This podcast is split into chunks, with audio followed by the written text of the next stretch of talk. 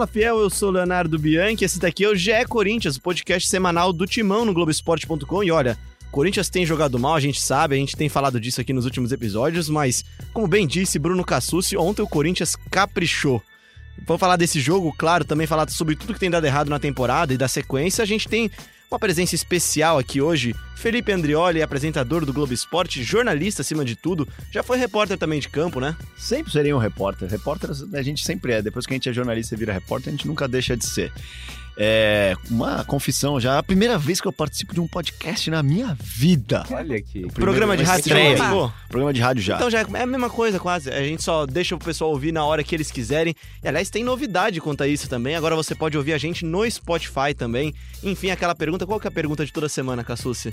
Não, não tem mais desculpa pra galera não ouvir o podcast de Etmão, né? Que todo mundo antes falava no. Ah, quando vocês entram no, no, no Spotify, a gente gostaria de ouvir no Spotify, agora tem no Spotify. E qual é a pergunta de toda semana? Já tá no Spotify? Agora já está no Spotify. E pra falar muito de Corinthians também, Bruno Cassucci estava no Morumbi ontem. Cassucci, antes de qualquer coisa, quais suas primeiras, suas primeiras impressões da partida de ontem? As piores possíveis.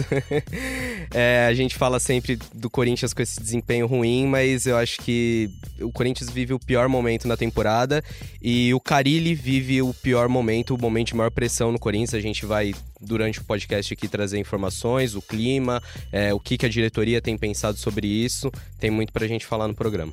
Bom, antes da gente começar a nossa discussão aqui, Ana, bem-vinda também. Ana Canhedo, fazia tempo que você não vinha aqui no podcast, né?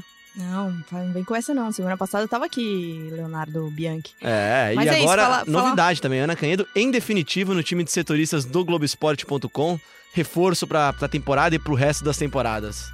É isso aí, deu tudo certo. E agora falar um pouquinho do Corinthians, falar também o que a gente já vem falando, né? A gente até discutiu Meio isso aqui antes. É, né? um pouco, fica até um pouquinho repetitivo, mas concordo com o Cassucci, o, o, Carilli tá vivendo um, um momento bem tenso, assim, no Corinthians. Bom, antes da gente começar o nosso papo, eu vou rodar aqui um áudio agora do nosso comentarista Ricardinho, pentacampeão mundial Ricardinho, campeão do mundo com o Corinthians, Ricardinho, ídolo do Corinthians, pra falar o que, que ele achou do jogo. Ele tava no time de comentaristas de ontem, ele e o Alexandre Losetti. Vamos lá. Com relação ao Corinthians, é, na verdade, é, todo mundo já diagnosticou o maior problema do Corinthians, que é a parte ofensiva, a construção da jogada, né, das jogadas. Acho que há um desequilíbrio entre a parte defensiva e ofensiva. Defensivamente, o Corinthians é, continua é, sendo forte, sendo uma equipe bem organizada, né, que, que, que fecha bem os espaços, mas não consegue fazer a diferença porque ofensivamente constrói muito pouco finaliza muito pouco nesse último jogo contra o São Paulo, então nem se fala, né? Finalizou quase nada. Isso para ser otimista. É, e aí os problemas passam pelo meio-campo de ter um articulador de jogadas, de ter um jogador que ou dois, né? é, que, que tenham essa condição de distribuir a bola para os jogadores de lado, que possam chegar mais à frente.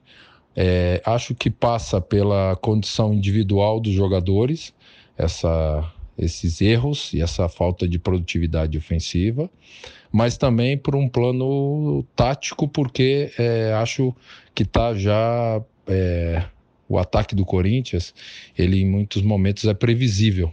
Jogadores de lado é, jogam de lado, as movimentações deles são, são previsíveis.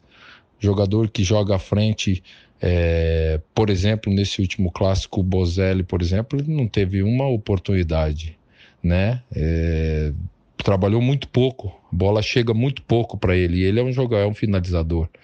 Ou qualquer outro jogador que atue ali, às vezes o Love tem jogado ali, tinha jogado ali, né? Muitas vezes também.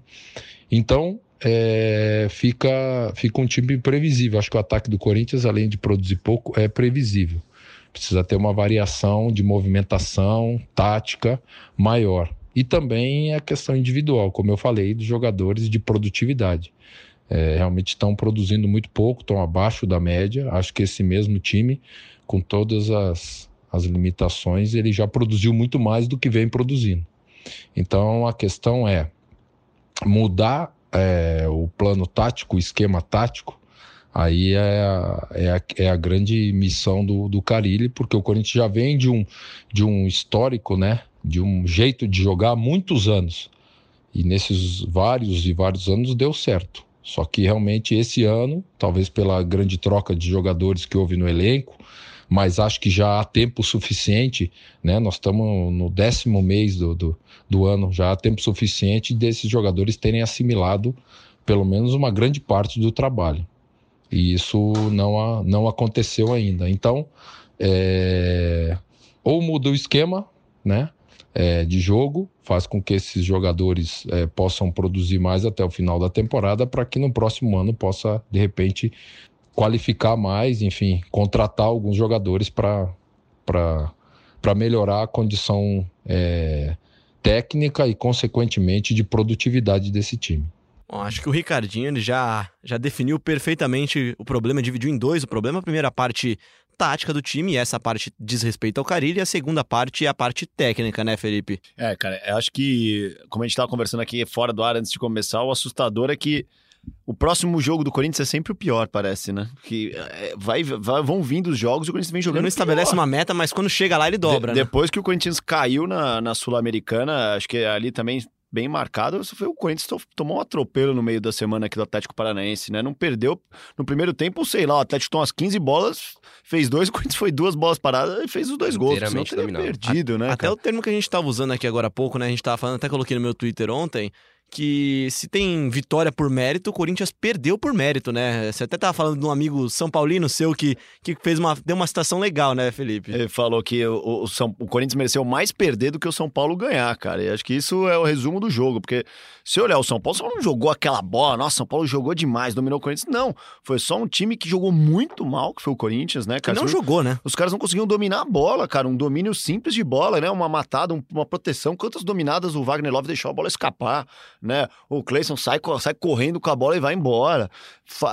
Às vezes a percepção é que além da, da dificuldade de implementar, sei lá, como o cara, ele, acho que o Ricardinho deixou claro aí, né? Já teve tempo para eles assimilarem, acho, né? Você vê, o Jesus chegou no meio do caminho, lógico que ele tem um outro elenco ali, mas o, o Flamengo começou a jogar, A gente né? tá no dia 14 de outubro, já são 10 meses de trabalho já, né? Então acho que essa não cola, mas eu acho que os caras tecnicamente estão mal também, os jogadores. E aí. Sem confiança, né? Muito passo de lado, é. muito medo de. Ninguém tenta um, cima, ninguém tenta um uma, uma coisa mais... diferente. Exatamente. E vai minando jogo a jogo, né? Eu Eu, acho acho, que... que o grande ponto disso aí é aquela velha história de resultado versus desempenho, né? Porque antes o resultado vinha, e a partir do momento que o resultado começa a não chegar, as, a, as críticas e assim, a fase, a confiança, tudo parece que aumenta, potencializa, né? E aí vai ficando cada vez mais preocupante a situação. E óbvio que a gente vai brincando com aquela coisa lá da, do amor ao balão e o terror ao balão, que é o que o Corinthians tem praticado, né? Mas de certa forma sempre foi assim, né? Quando você tem um desempenho ruim e o resultado não acompanha também, então aí fica mais difícil, né, Cassucci? Ontem acho que ficou muito claro que o Corinthians não tá conseguindo mais encaixar essa, essa, essa matemática entre desempenho e resultado, né? É isso. A gente, programa após programa, fala da, das mesmas é dificuldades, porque o Corinthians não, não consegue superar, né? E o Carilli vai tentando trocar peças. Para esse jogo, por exemplo, foi o Matheus Jesus, né? A novidade foi o Matheus Jesus no lugar do Ramiro. E não adianta, não vai, não vai dar certo. Nesse próximo jogo vai entrar o Pedrinho, é claro, tem mais qualidade, consegue alguma coisa diferente, mas assim, só trocar jogador por jogador não vai resolver. O problema do Corinthians é que eles, os jogadores não conseguem combinar ali, né? Não tem. Não dá liga. Não né? dá liga de troca de passe, de movimentação, de um lateral que faz uma ultrapassagem, algo diferente. Quando o time pega a bola, é uma dificuldade enorme, parece que o, o time não sabe o que fazer. E dentro disso você falou, não passa um lateral também, acho que conta muito a queda do Fagner. Porque o Corinthians tinha uma válvula de escape ali muito grande no Fagner quando o Fagner estava jogando bem. Jogava Ainda mais Fagner, com o Pedrinho, né?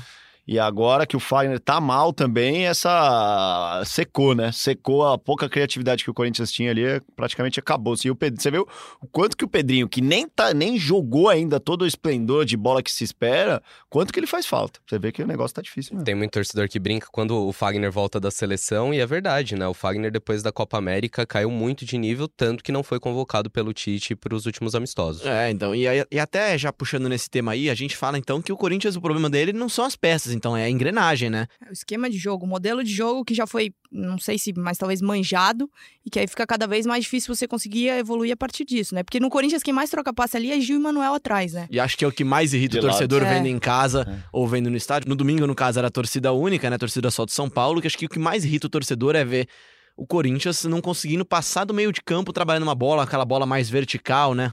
Teve um lance ontem, se eu não me engano, que é a bola que foi espirrada e voltou pro Gabriel, já na intermediária de defesa do Corinthians, e ele podia ter passado pro lado, ele pegou a bola e jogou pro Cássio, lá para trás, sabe? É tipo, é o medo de tentar um passe um pouco mais. Mais de uma vez, a bola frente. chegava no Matheus Jesus, ele voltava com o Nossa, Manuel, com o. Gil, o e aí último aquele- lance do jogo contra o Atlético Paranaense é assim: o Corinthians nos acréscimos, bola no campo de ataque, o Ralf recua pro Cássio. É, é, é- é emblemático desse E aí a gente não vai ficar falando aqui de outros times, claro, também, porque aqui o podcast já é Corinthians, mas na parte da tarde a gente viu um Santos e o Internacional e Santos, e o, e o Santos mesmo com todas as dificuldades, a dificuldade de, de, de falta de opções por causa dos desfalques, né? Você via que havia uma tentativa de chegar ao gol do Inter, pelo menos no primeiro tempo, e o Corinthians nem isso conseguiu ontem. Pra, pra gente ter uma Não ideia dos, tenta, né? pra gente ter uma ideia dos Estilos, números, Estilos diferentes. Pra gente ter uma ideia dos números, o São Paulo teve 18 finalizações, o Corinthians teve 3. São Paulo teve 7 chances de gol, o Corinthians teve apenas uma, que se eu não me engano, se- se- lembrando do jogo, acho que foi só a chance que o Cleison limpou o Volpe e saiu com bola e tudo, né? Tem um, um chute Um no chute primeiro tempo também, né? do Cleison e uma bola de muito longe, eu não lembro agora se é o Avelar, se é o né? Vital, acho que é o É. Vital que chuta de longe.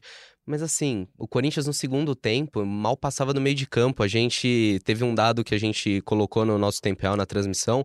é, o Bozelli com 19 segundos de posse de bola. E- essa posse de bola é aquele passe que ele recebe e toca. Ele não é que ele teve Mais de uma vez o Bozelli foi buscar a bola né, atrás da intermediária, já perto da linha de meio e campo. desesperado voltou. no Morumbi, você olhava pro Bozelli, ele lá. colocava a mão no rosto, olhava pra cima, porque realmente pro, pro atacante é- dá uma agonia aquilo, né? Você vê a bola passando no lado e Bozelli não não, chega pra sabe na cilada que ele entrou? Dá pra dizer Acho isso? que ele já sabe, né? Depois de 10 Já meses já percebeu. deve estar bem claro E acho que até a, que a entrou. coletiva que ele deu, né, que foi tema de, de discussões internamente no Corinthians, né, a Ana e o Bruno podem falar mais, o Corinthians ficou um pouco irritado com as, com as coletivas do, do Bozelli, né, aquele, meteu o dedo na ferida um pouco, acho que o Bozelli tem mostrado muito bem como o elenco tá insatisfeito com o desempenho, né. Pô, eu acho que se eles ficaram bravos, tem que ficar bravo também com as coletivas do Carilli, porque o Carilli também tá bem sincerão. Ele deu um- uma das coletivas, a gente até ressaltou isso esses dias no, no Globo Esporte, que ele falou que espera que o Corinthians contrate jogadores com mais ambição. É uma frase pesada, né, cara? Assim, falar, você dá a entender que os seus jogadores que estão ali, que os caras que estão todo dia com você estão sem ambição, fala, "Ah, precisamos de um jogador que coloque mais o pé na área, jogador que tenha mais ambição. É, é é, que ele, é pesado. hashtag saudades Rodriguinho, né, é o que ele mais fala todas as coletivas, né. Então, assim, eu não vejo muito sentido ele falar isso, porque na verdade ele sabe qual é a real condição do Corinthians, e ele sabe que esse, essa, esse naipe de jogador que ele quer não vai aparecer facilmente nem agora, e muito menos na temporada Tem que vem. dinheiro, né? Exatamente. E ele mesmo fala em coletivas que 90% das contratações que chegaram esse ano passaram pelo aval dele, Bom, né? o Bozelli, ele ligou pro Bozelli. O Bozelli Exatamente. sempre deixou muito claro que a, a razão dele ter vindo pra cá foi porque o Carilli ligou pra ele, explicou como queria que ele jogasse e a intenção dele não tá sendo muito bem cumprida, parece. Eu acho que ele é uma Então- boa contratação, só que eh, o cara não pega na bola, é desesperador. E assim, os caras já estão sem confiança, já estão sendo bastante criticados, né? E o técnico ainda vai e diz que é, esse elenco talvez não funcione para o que ele pensa, né? Eu acho que aí isso vai criando e gerando uma bola de neve que talvez seja difícil de contornar se de fato a gente voltar naquele ponto de que o resultado não tá mais aparecendo. E você acha que pode chegar um momento, Cassucci, do Carilli, não sei se perder o grupo, mas o grupo começar a não confiar mais no próprio trabalho do grupo? Então, vamos lá. Antes de- vir aqui pra gravação, eu tava falando com uma fonte, tava no telefone e, assim, a- o discurso, tanto em on como em off, é "N- a gente não quer demitir o Carilli, o Carilli vai ser mantido. Mas há um entendimento, assim, de que a coisa pode degringolar, como tá, parece que tá degringolando. E se continuar assim, uma- a maior preocupação é o time sair dessa zona da Libertadores, é, perder mais confiança do que já perdeu. É claro que é um time que já tá sem confiança e há um medo disso aumentar.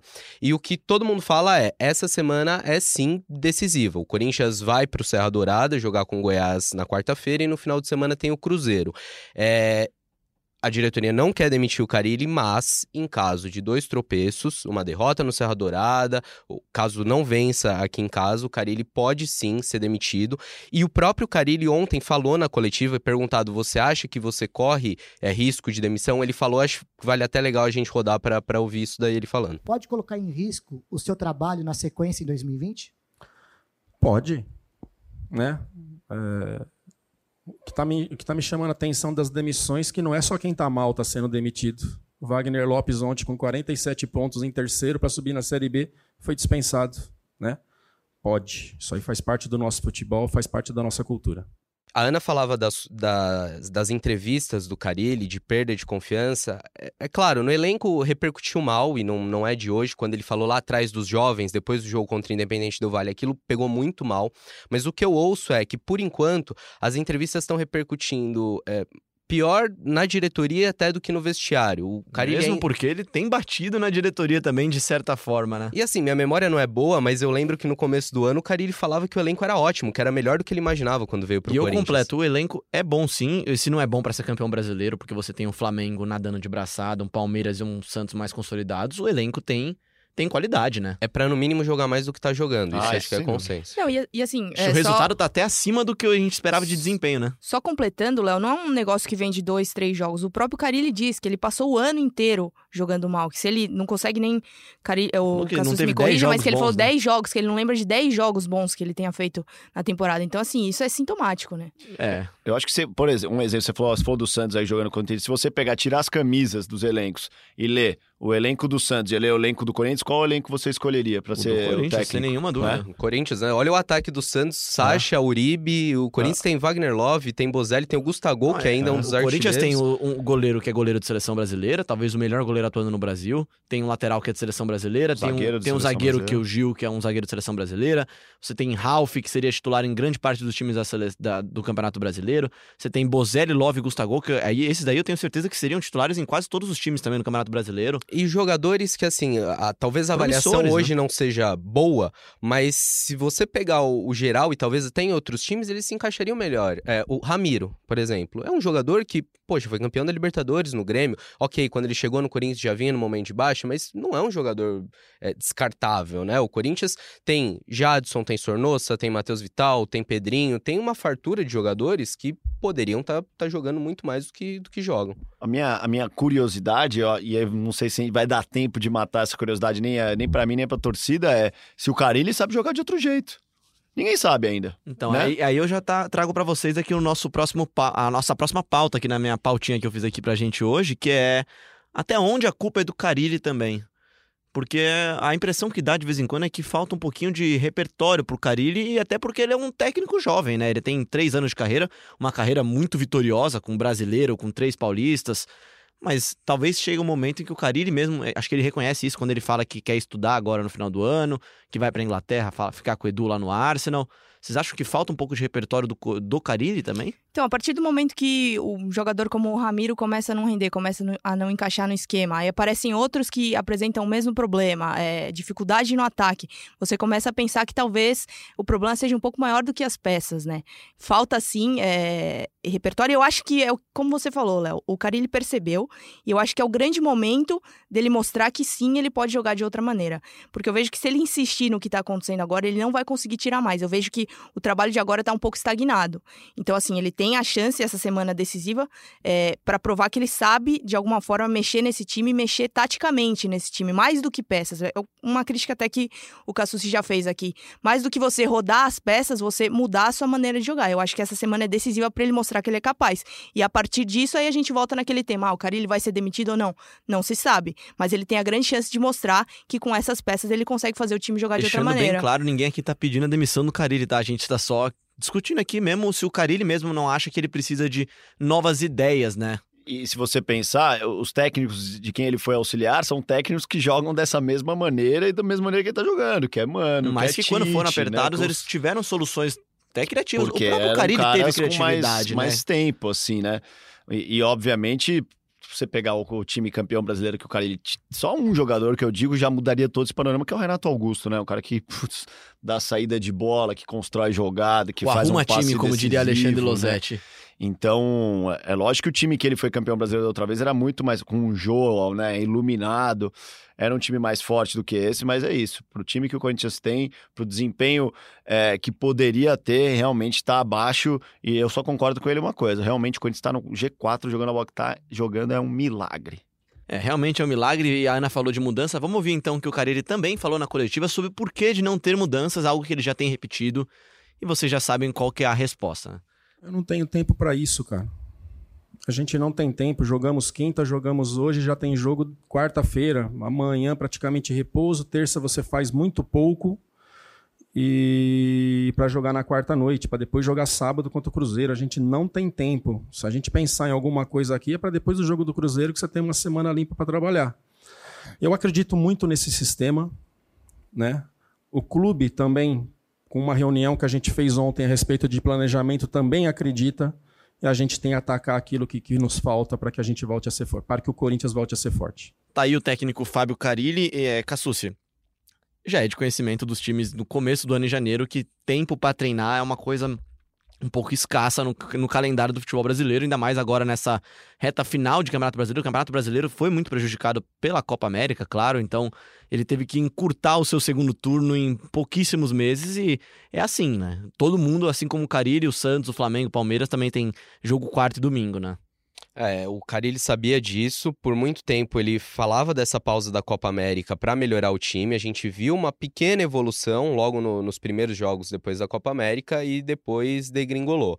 É, ele não vai ter tempo, mas é preciso mudar. É, volto a, a, a bater nessa tecla. O Corinthians, se ficar mantendo esse, esse, essa forma de jogo, só mudando peça, a chance de, de sair desse G4, de ser ameaçado na tabela cresce consideravelmente.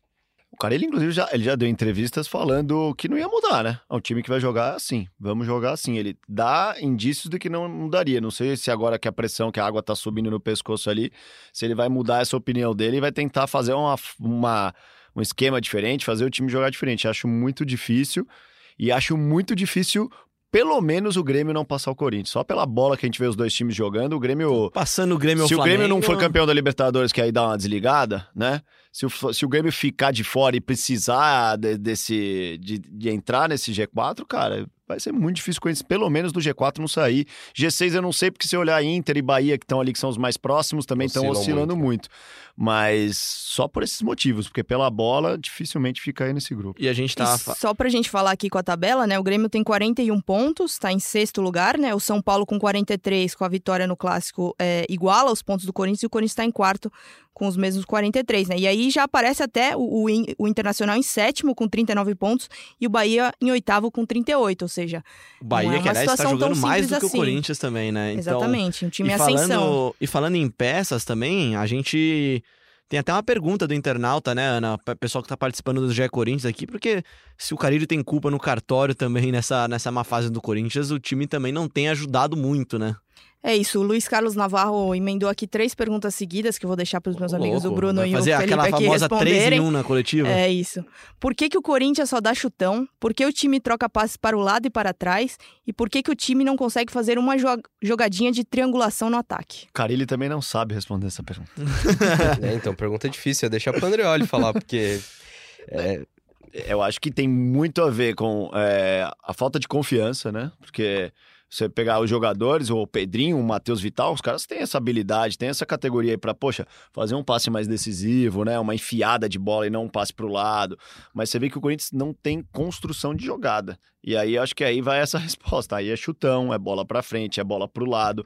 Você vê dificilmente sai uma triangulação que o cara sai livre, fica esperando o Cleison conseguir driblar um, mas ele dribla um, dois, Triangulação sai que sempre foi a característica desse Corinthians moderno, Exatamente. né? Do Corinthians de Carille, de Mano, de Tite, de você ter o lado, lado esquerdo, o lado direito forte, antes com Arana, com Fábio Santos, com Wendel, depois com Fagner durante todo esse quem tempo. Quem vai aos né? treinamentos, eu não tenho oportunidade de ir aos treinamentos mais, mas quem vai, de repente, pode ver, ver ali de perto, né? Se os caras treinam tão mal quanto eles jogam. A gente falou é disso.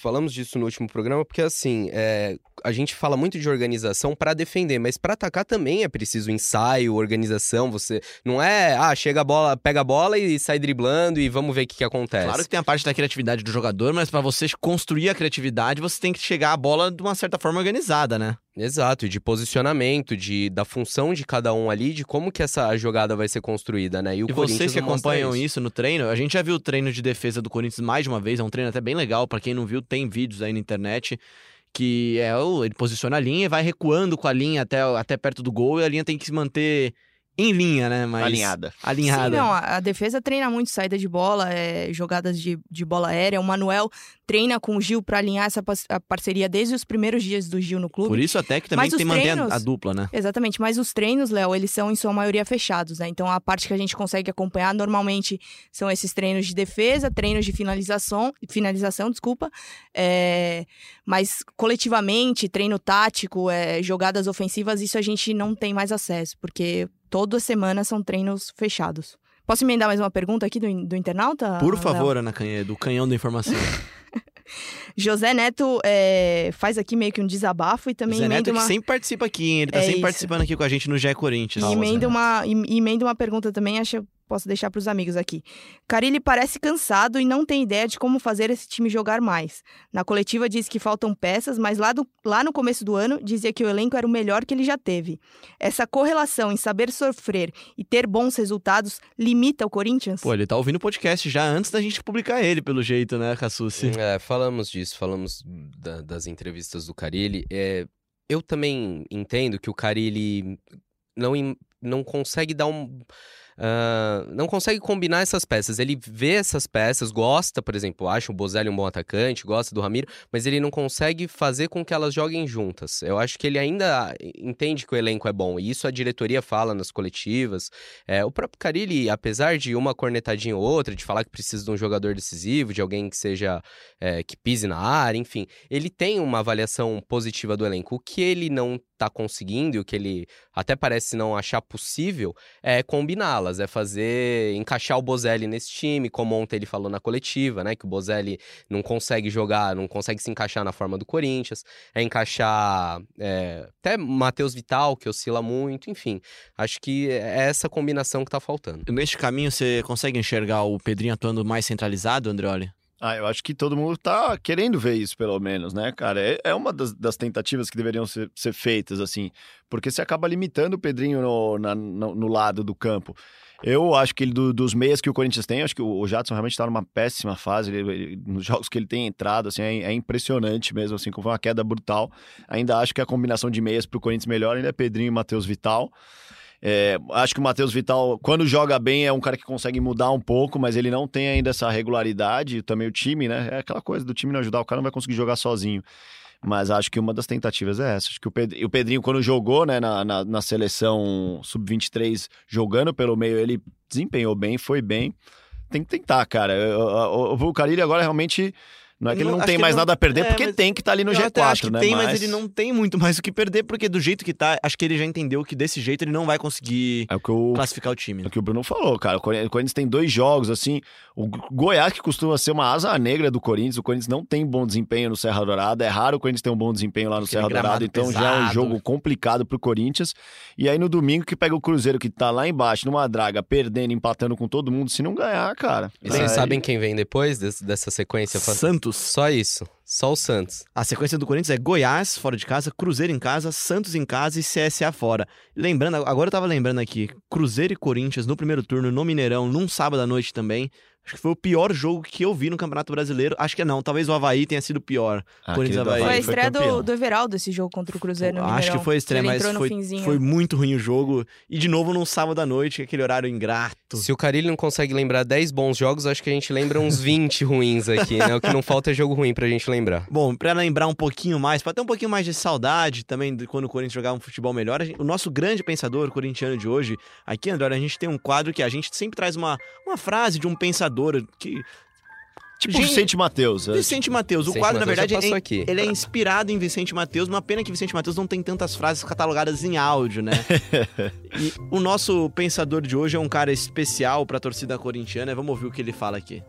gol no jogo da semifinal, fez também o gol da decisão. Qual é o sentimento de dois gols tão importantes para você e para o time do Corinthians? Pô, uma alegria incrível. Tô feliz, tô feliz do, do time jogou pra caralho. Mostrou que a gente tem, tem, muito, muita qualidade no grupo e por isso estou muito feliz pelo grupo, né? Esse daí, esse daí deixou, deixou saudade, Felipe. Saudades do ex, muita saudade. É que nem é tipo aquela ex que você gostava muito, ela terminou com você e você não quer admitir porque você não quer ficar mal pros A outros. torcida ficou brava. Mas, cara, se o Guerreiro falar, vocês querem que eu volte amanhã? Os caras abrem o portão e falam, ah, vem, Guerreiro, pelo amor de Deus, eu te amo.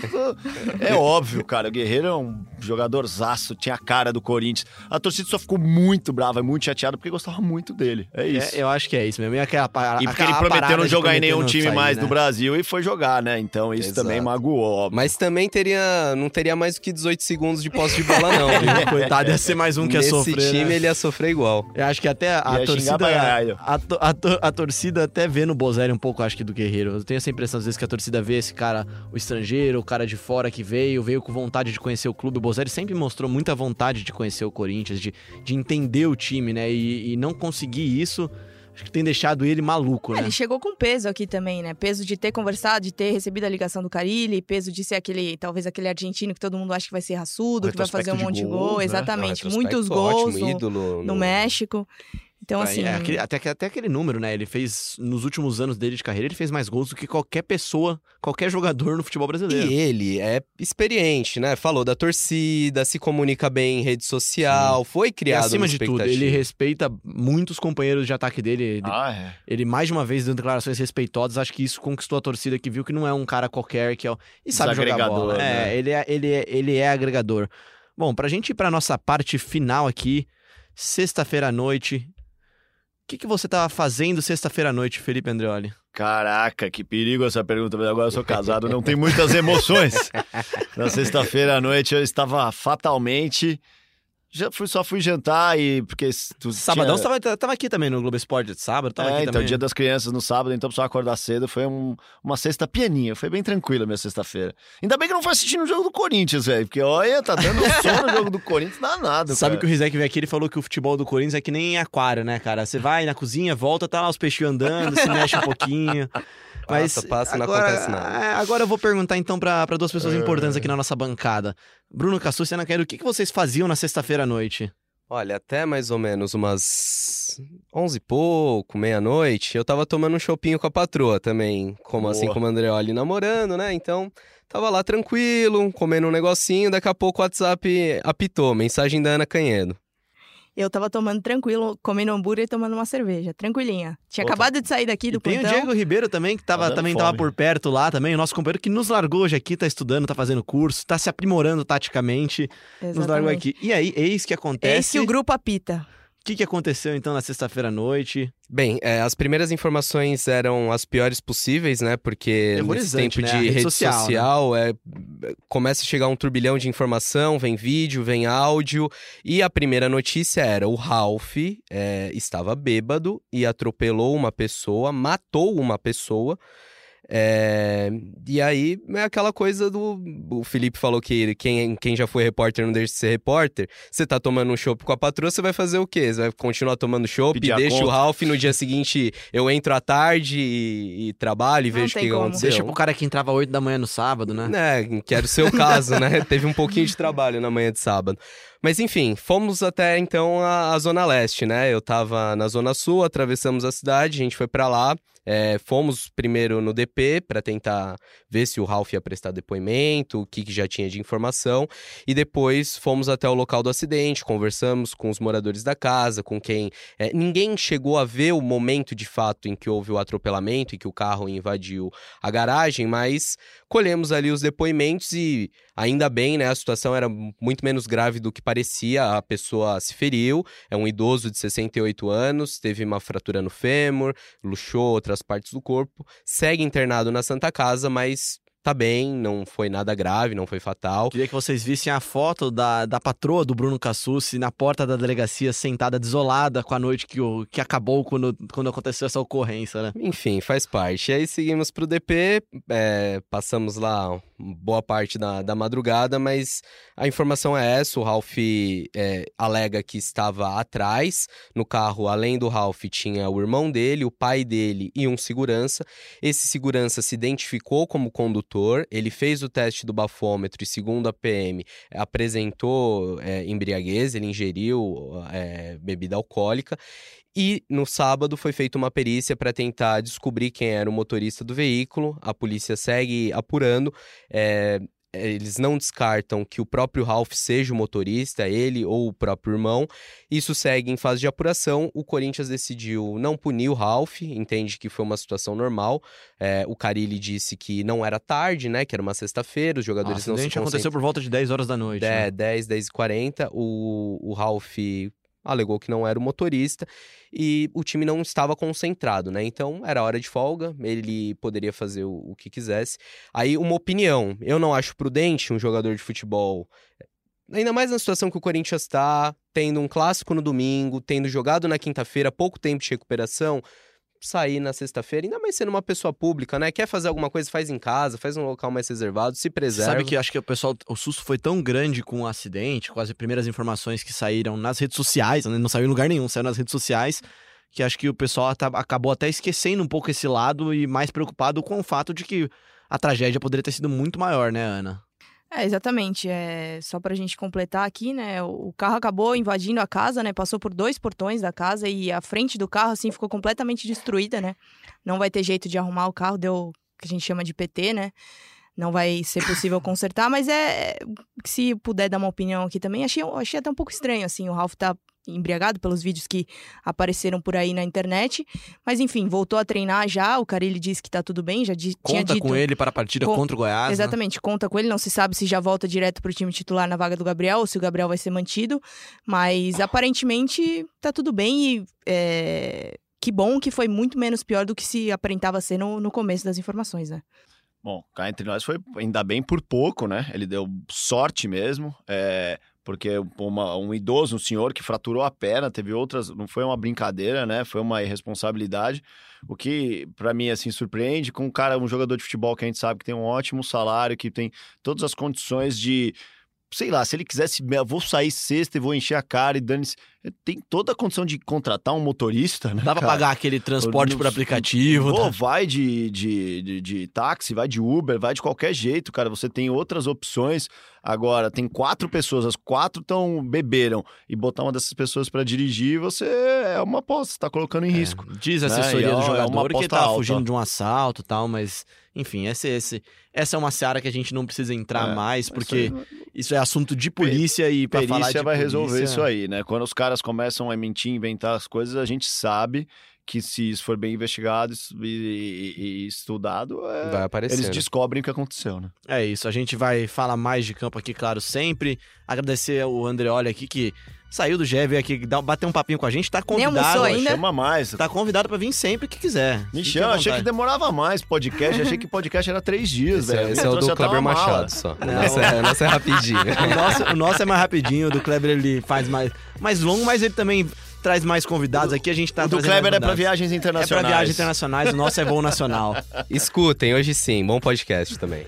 Ouça a gente também em globesport.com barra podcast, no Apple Podcast, no Google Podcast, no Pocket Cast, no Spotify, enfim, no Spotify. Muito obrigado, Ana e Cassucci também, pela madrugada de sexta-feira também. Grande trabalho dos setoristas e um grande abraço também para o Diego Ribeiro, que não tá aqui presente hoje, mas também ajudou nessa, nessa cobertura, nessa apuração, né? É isso, um abraço pra ele, pro Braga também, que hoje foi no treino e não pôde participar. Valeu, o Andreoli, pela participação, que venha mais vezes. E essa semana vai ter muito trabalho pra gente, vamos que vamos. Valeu, Ana. É isso, tamo junto. Participe com o hashtag GECorinthians. Faça como o José Neto, que tá sempre participando aqui com a gente. E mande sua pergunta toda semana. A gente volta semana que vem com mais informações, mais opinião e muito mais bastidores do dia a dia do Corinthians.